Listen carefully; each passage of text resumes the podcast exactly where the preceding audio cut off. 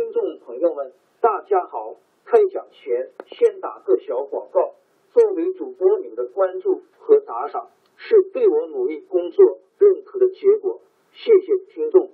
天津上元书院、南京土白更刊夸主播最新专辑《平话祖国华夏上下五千年》终于上线了，一部宏伟巨作。我们的祖先以伟大的创造力、强大的生命力和巨大的凝聚力，世世代代繁衍生息，历尽磨难，从远古走到现代，从蒙昧走向文明。全书共计两百八十三回。作为博客，我劳动我所得，付费的有声书来了，你愿意为此花钱花时间吗？评话中华上下。五千年专辑的进度更新按听众的关注和评论而定。喜马拉雅号 UID 七三二六四零二二，微信号 sh 八五七三零一四四九，请多多关注，多多打赏，谢谢大家，谢谢。下面正式开讲《评话中华上下五千年》专辑。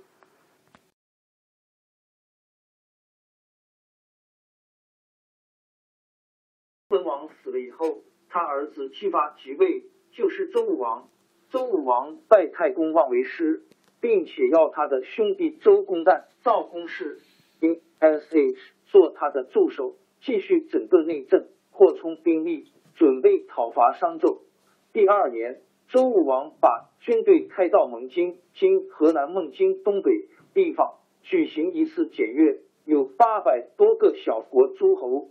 不约而同的来到蒙津会师，大家都向武王提出要他带领大家伐商，但是武王认为时机未到。检阅结束后，又回到封京。这时候，纣的暴政越来越厉害了。商朝的贵族王子比干和妻子微子非常担心，苦苦的劝说他别这样胡闹下去。纣不但不听，反而发起火来。把比干杀了，还惨无人道的叫人剖开比干的胸膛，把他的心掏出来，说要看看比干长的是什么心眼儿。妻子装作发疯，总算免了一死，被罚做奴隶，囚禁起来。微子看见商朝已经没有希望，就离开，别都朝歌出走了。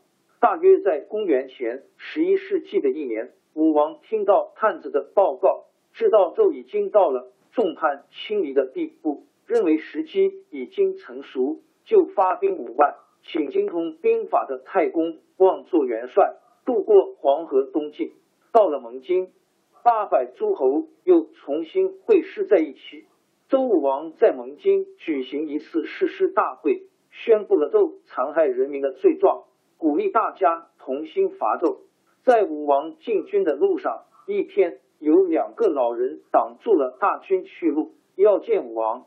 有人认出来，这两人本来是孤竹国在今河北卢龙国王的两个儿子，哥哥叫伯夷，弟弟叫叔齐。孤竹国王钟爱叔齐，想把王位传给他。伯夷知道父王的心意，主动离开孤竹。叔齐不愿接受哥哥让给他的王位，也躲了起来。在周文王在世的时候，他们两人一起投奔周国，定居下来。这回听到武王伐纣，就赶来阻止。周武王接见他们时，两人拉住武王的马缰绳，说：“纣王是天子，你是个臣子，臣子怎能讨伐天子？这可是大逆不道的事啊！”武王左右将士听了这些话，非常生气，有的把剑拔出来想杀他们。太公望知道这两人不过是两个书呆子，吩咐左右将士不要为难他们，把他们拉开。哪知道这两个人想不开，后来竟躲到首阳山，在金山西永济西南上绝食自杀。周武王的讨纣大军士气旺盛，一路上势如破竹，很快就打到离开朝歌仅仅七十里的牧野今河南淇县西南。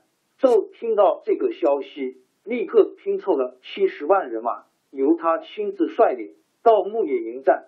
他想，吴王的兵力不过五万人，七十万人还打不过五万吗？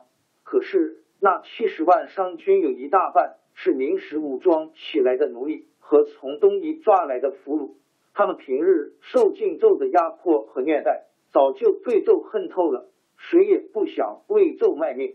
在牧野战场上，当周军勇猛进攻的时候，他们就调转矛头，纷纷倒戈。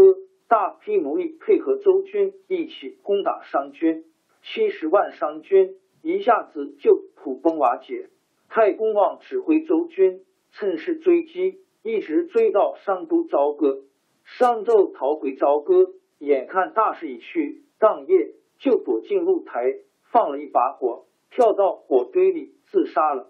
周武王灭了商朝，把国都从封搬到镐京（今陕西西安市西）。建立了周王朝，为了巩固周朝的统治，从周武王起，把自己的亲属和功臣分封各地，建立诸侯国。像太公望被封在齐国，他的弟弟周公旦被封在鲁国，赵公氏被封在燕国。据说从武王到他的儿子成王，一共封了七十多个诸侯国。商朝虽然灭亡了，但是他留下的贵族。和奴隶主在社会上还有一部分势力。为了安抚这些人，武王把纣王的儿子武庚封为殷侯，留在殷都，又派自己的三个兄弟管叔、蔡叔和霍叔去帮助武庚。名义上是帮助，实际上是监视，所以叫做三监。王朝更迭，江山易主，世事山河都会变迁。其实我们无需不辞辛劳去追寻什么永远，活在当下，做每一件自己想做的事，去每一座和自己有缘的城市，看每一道动人心肠的风景，珍惜每一个擦肩的路人。纵算经历颠沛，尝尽苦楚，也无怨悔。感谢您的收听，朋友们，让我们下期再见。